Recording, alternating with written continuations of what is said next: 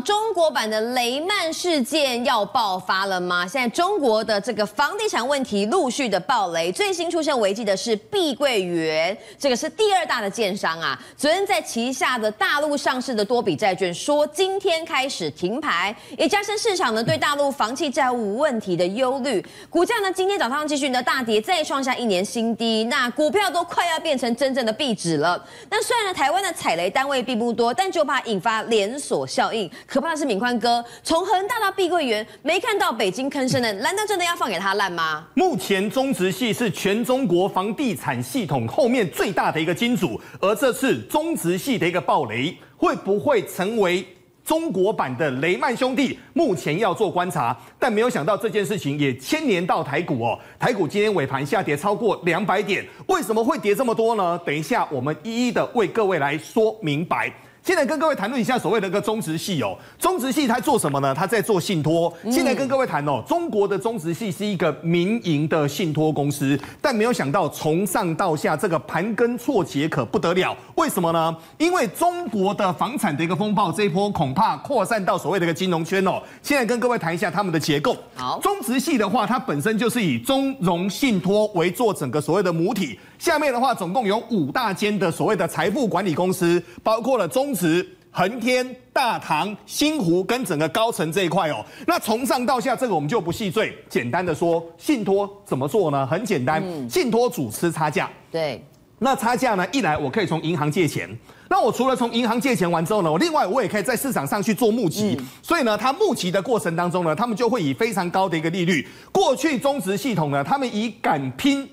敢挑战所谓的一个高值利率为主哦，所以呢，他们市场上过去呢，在吸金的过程当中，都是以百分之八到百分之九在吸，嗯，所以市场上呢，从整个很多的一般的老人家，一直到大型的一个所谓的寿险公司，通通都有。就是说，你跟他买他的产品的话，他给你八趴到九趴的利率，所以吸引很多人去投资。没有错，所以所以目前的中融信托，我们先来看哦，这件事情现在很麻烦哦。好，因为中国最大的中融信托，因为投资房地产的一个失利哦。已经有三千五百亿人民币，折合台币是一兆五千亿的信托产品，目前在八月八号暂停兑付。而这当中呢，高达有十五万的高净值的一个投资人，其中还有五千家的一个企业受到牵连。目前单单上市公司已经有三家。宣布说他们已经踩雷了。嗯，那我们目前来看哦，散户真的是欲哭无泪啊。公司外跟整个现场呢都持续的在抗议当中，但目前呢现场都真的不知道该要怎么办。为什么呢？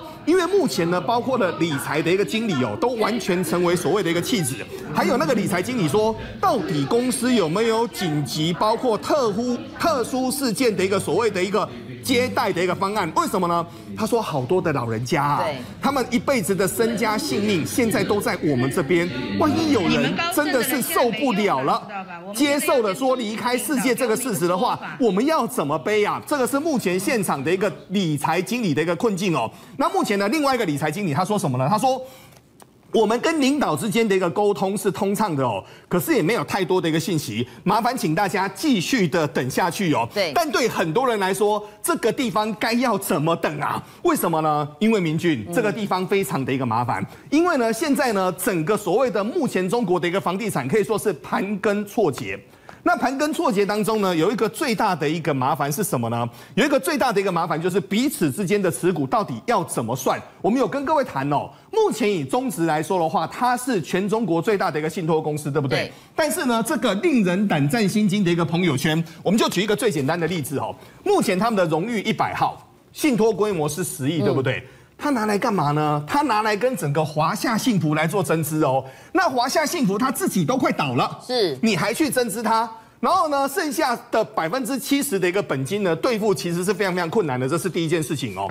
目前它的丰腾八十三号呢，一年期的一个项目已经违约了。哎，伟阳哥，这个是不是类似台股的那种 ETF 或投资标的的意思？哦、呃，没有，这个其实就是基金代号。哦，就基金代号。简单的说，我跟外面推出很多的基金代号，报、嗯。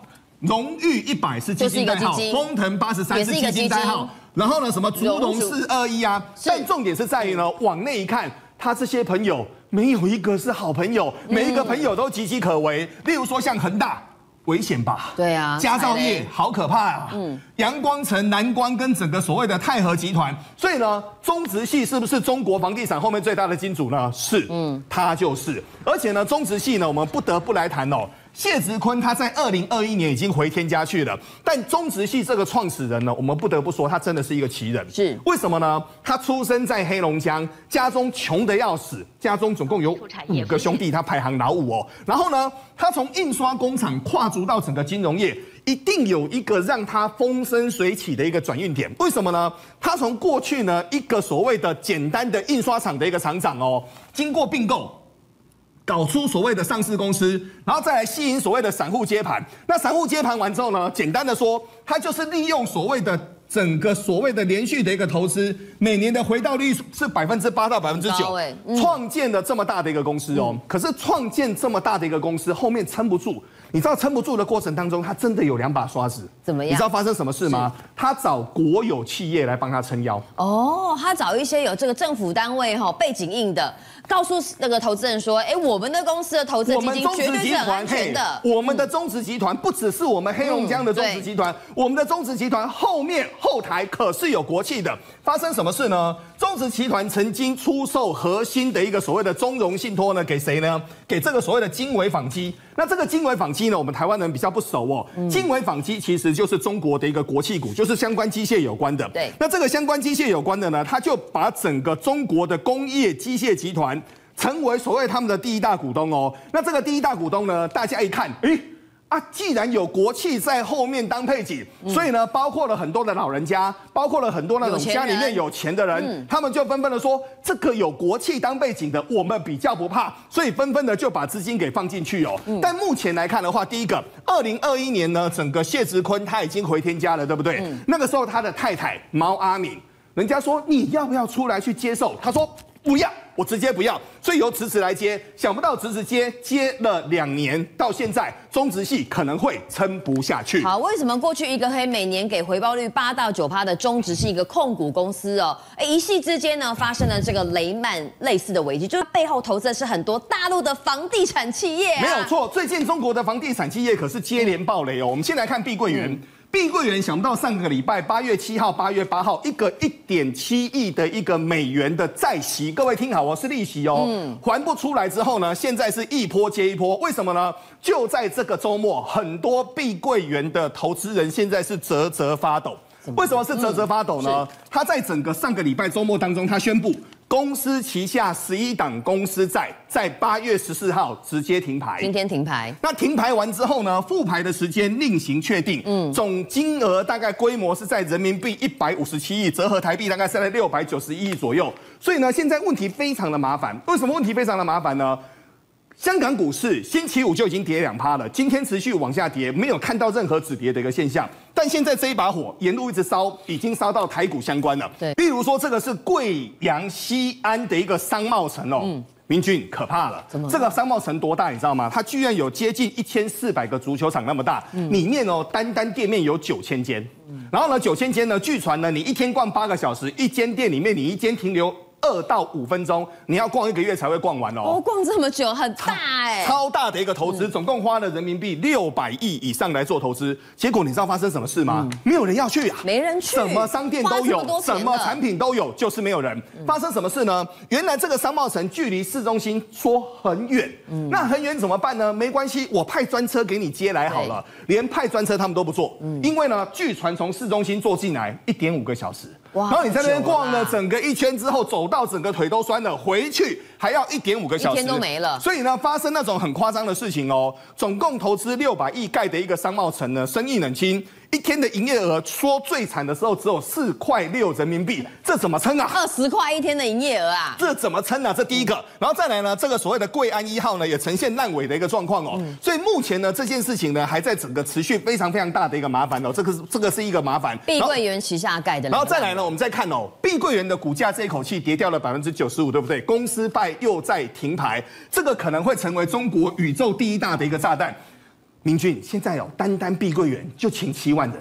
哇！然后往上走盖房子的人，做水电的人、修板模的一个人，往下走呢，包括了金融的一个从业人员，包括了代销的一个人员。所以呢，目前呢，中国的一个经济学家，这个叫任泽平，他就说什么呢？他说，宇宙第一大的民营房企呢，碧桂园如果轰然倒下，将会影响上下游六十多个产业、数千万人的一个就业。可是现在呢，这件事情还在持续的一个麻烦当中。你知道为什么持续的麻烦当中吗？第一个，销售金额还在衰退，而很多地方还在烂尾。我们来看哦。中国前一百大的一个开发商当中呢，上个月的销售金额呢只有四百九十亿美元，较整个二零二一年的七月呢减少了百分之五十九，这个是三年来最低的一个状况。但现在呢，冰冻三尺非一日之寒，而这个连环爆已经炸下去了。我们来看哦，湖南出现了一百五十二栋的一个烂尾的一个别墅。各位出现一栋都不应该啊！怎么会这么大一片啊？是，怎么会这么大一片呢？一口气是一百五十二栋哦。然后大家仔细来看。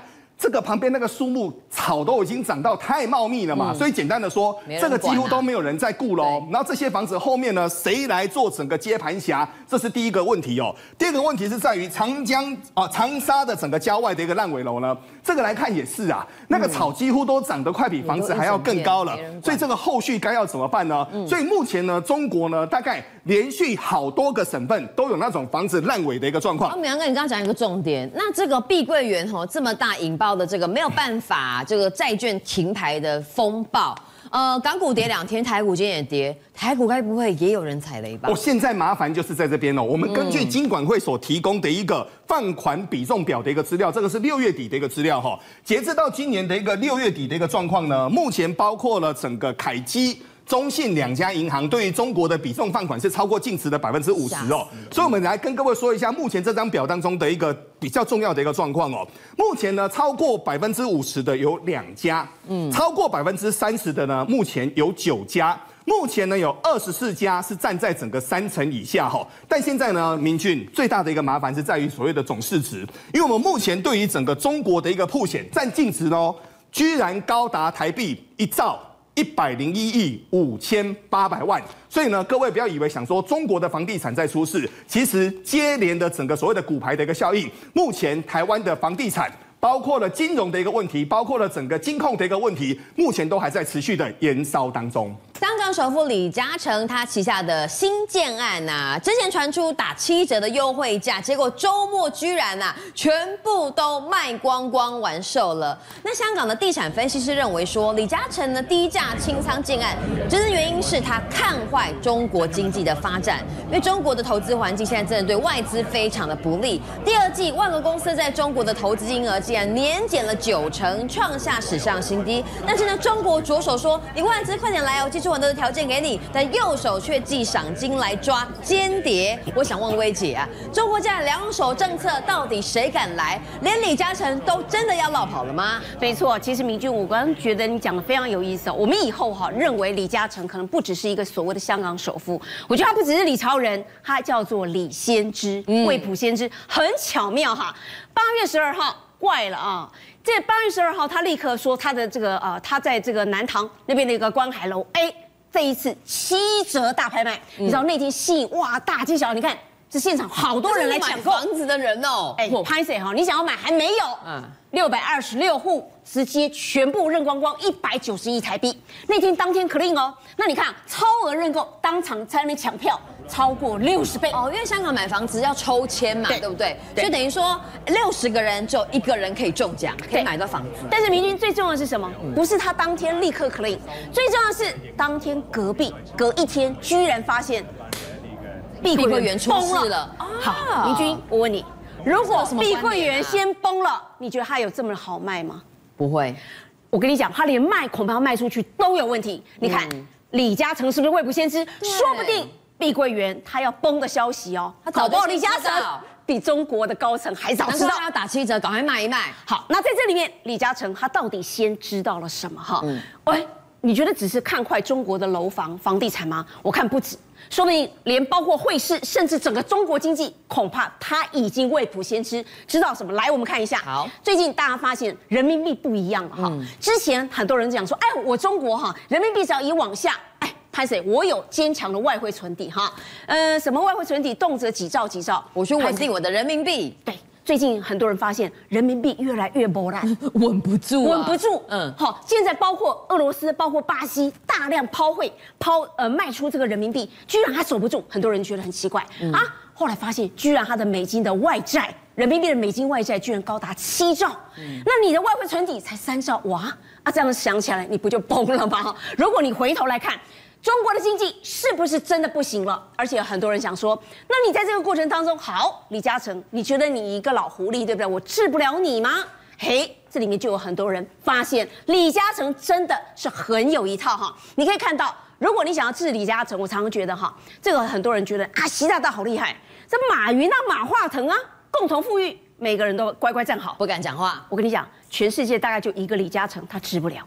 你根本共同富裕不了。嗯，对，你有没有留意到？你看哦，李嘉诚二零一三年先知道，你看啊，他从二零一三年已经逐步就在润了。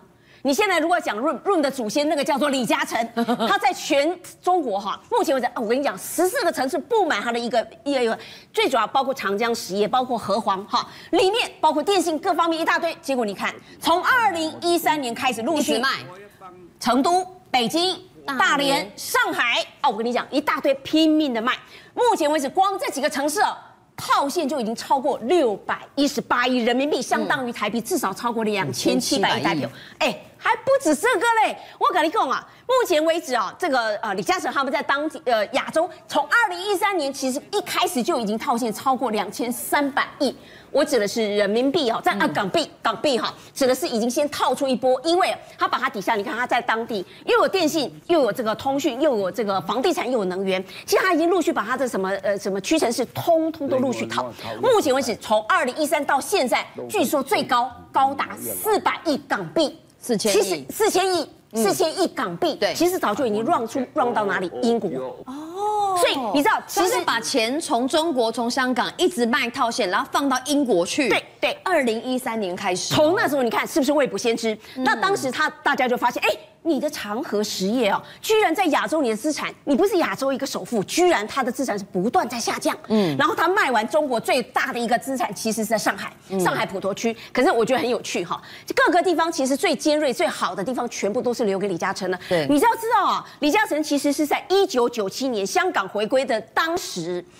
李嘉诚哈，居然是喊出，记者邓小平喊出“武照跑，马照跳”，对，因为稳住香港。这个一九九七年香港被回归之后，大家非常担心啊，吓都吓死，好多香港人跑到国外去。但李嘉诚喊出，我姐讲的，呃，舞照跳，马照跑，让大家留在香港。对，我跟你讲，很多人认为是邓小平让这香港人留在香港，不，其实是李嘉诚留下了香港人在那里。嗯、但是你要知道哦。李嘉诚从这句话里面获得最大的利益，他也成为亚洲首富，也吃干抹净，把整个中国所有的好处全部掌握在手里。可是让出中国的第一个也是他。那薇姐我就问了，为什么二零一三年开始他疯狂的抛售在大陆的资产？哎，很多人就认为可能就是因为习近平、习大大上来之后，就是那一年，对，你会发现，哎，整个风向完全不同。所以你看。唯一没有被共同富裕到的，就叫做李嘉诚。但是里面的人觉得我也不是好惹。好，李嘉诚，你敢给我这个来这一卡？你敢给我让杠？我要抓你。你知道他的方法？你看哦，这是前一段时间在成都高新科技区，他这个技术园区已经讲哦，哎，我告诉你，李嘉诚啊，以后你要融资。你要贷款，哎，你房地产业者最需要什么？啊、最需要钱。禁止合记黄埔地产就是李嘉诚的公司，我就针对你哦，我不让你去融资，不让你贷款，完全没有拍谁，啊、你根本完全惩罚不了他。为什么？他公布的时间，人家李嘉诚早就落跑了。我跟你讲，这个合记黄埔不是李嘉诚的了。我跟你讲，他未卜先知啊。他早就知道你会来这一套。他在二零二零年的时候，其实他早在你一一呃一两年前，他就已经开始哦，准备在当地到处去提前抛售。他在当地哦，你知道他在成都这个地方的当地的地王叫做南城呃汇通，那个地方就相当于上海的陆家嘴，嗯、是非常精华的一块地。我跟你讲，很多人说他不论是在成都或者是在大连，都是空手套白狼。当地哦买的都是最便宜的，结果那个在当地什么事情都不做，那个地方突然地皮变高了。还突然套现，光这个地方就套现三十几亿，在大连地方套现将近二十几亿，这叫做李嘉诚。你觉得这个国家已经目前为止，中国经济到底出了些什么样的问题？而且我说实在，大家会觉得一个国家到未来的经济成长，你到底行不行？看一个事情最重要，就是外国直接到你这里来的投资，嗯，来观众朋友，你看一下，今年第二季，哈，我们都还没走完，上半年第二季，外国在中国的直接投资很可怕哈，它现在这个数字四十九亿美元，我们好像觉得不是很有概念，这什么意思呢？什么意思？我跟你讲，比起去年同一个时间点，居然下降了将近九成，下降百分之八十七，没有外商要去了。拍谢，这是一九九八年有史以来从来没有这么低。一九九八年不就是香港回归之后的隔一年吗？是，所以你想想看，李嘉诚是不是真的洞见先机？在这里面，很多人想说，我赶快啊去留住一大堆的外资，啊、你想看跑光光了，外资跑光，我赶快呃有一个留客数的一个方法，所以他们赶出来针对那些让出中国的，哎。来，我给你啊一大堆什么六个方面，二十四个法条啊，各方面哎呀，增加你这个财税的支持啦，完善你的这个投资促进啊，反正讲了一大堆，有用吗？你知道真正的事情是什么？最近哈就有个那个我我们制作单位尤其找到一个影片，这是在河南，河南一个漂亮女公安，那个明君你知道他出到街上去，你看他讲这个这个录影的呢，看起来像 TikTok 啊，这个轻松来讲，他讲？行走的五十万，什么意思？什么意思呢？观众朋友，你能想象吗？他的意思是说。只要你经过我的身边，保密防谍啊，你怎么知道你旁边的那些外国人他不是违反反间谍法嗯的一个人？如果你能够出来告发、举发，就像现在这个漂亮女公安，哎，我举报你，我举报你，我已经发现你真的有违反反间谍法，所以我就有五十万可以领，我就五十万可以领，走的五十万，你逮到的每一个人，通通都可以换五十万人民币。不是啊，你要外国人去投资，就你要另外再来检举外国人说他是间谍，所以你想想看。有多少的外国人会在这样的一个环境之下，谁敢、啊、居然能够安心投资？我觉得这个部分是完全荒谬的。在这里面哈，所以你可以看得出来，你不让人家来，你要要求人家来，人家不愿意来，最后的情况是什么？是你自己的人不断让出去，而且你会觉得只有像李嘉诚这种高档富豪才出去吗？嗯，错了。明君，你知道最近连中产阶级全部都让出去了。观众朋友，你看一个数字哈，这虽然小小的，可以呃 focus 可以看一下。对，目前为止哈，在前五名哦，全世界前五名急着去美国制产的第一名叫做什么？叫做中国啦。嗯。居然是第一名，叫做中国第一，对，而且这里面有一百三十六亿美元，比起什么墨西哥、加拿大都多太多了。而且你知道，拼命让到美国去的这些人里面，哈，这里面后来他发现，房子买买这些房子的人，居然大部分他们其实就是在四十万到八十万之间，中产阶级。其实这是中产阶级。嗯，然后我们算过哈，他最近哈，那个美国还祭出了一个新的法条，说，哎，他欢迎一大堆哈外国人，包括中国人在内哦，哈，你只要去乡村或者是说一些高失业地区，反正你就会往大。西部比较沙漠、比较穷的地方，哎，你只要投入八十万美金，你就可以来加入两千四百多万，就可以拿绿卡，这是不是吸引中产阶级？对，好，所以我只能说哦，在这里面哈，如果中国他不该好好的去思考他中国经济的状况，我只能说哈，这个李嘉诚他用的这一招，所有的中产阶级难道不会学吗？所以我只能说，李嘉诚他洞见先机啊，目前为止，碧桂园崩之前，他就已经非常灵敏，我相信李嘉诚的鼻子。所有的中国人民都已经闻到了。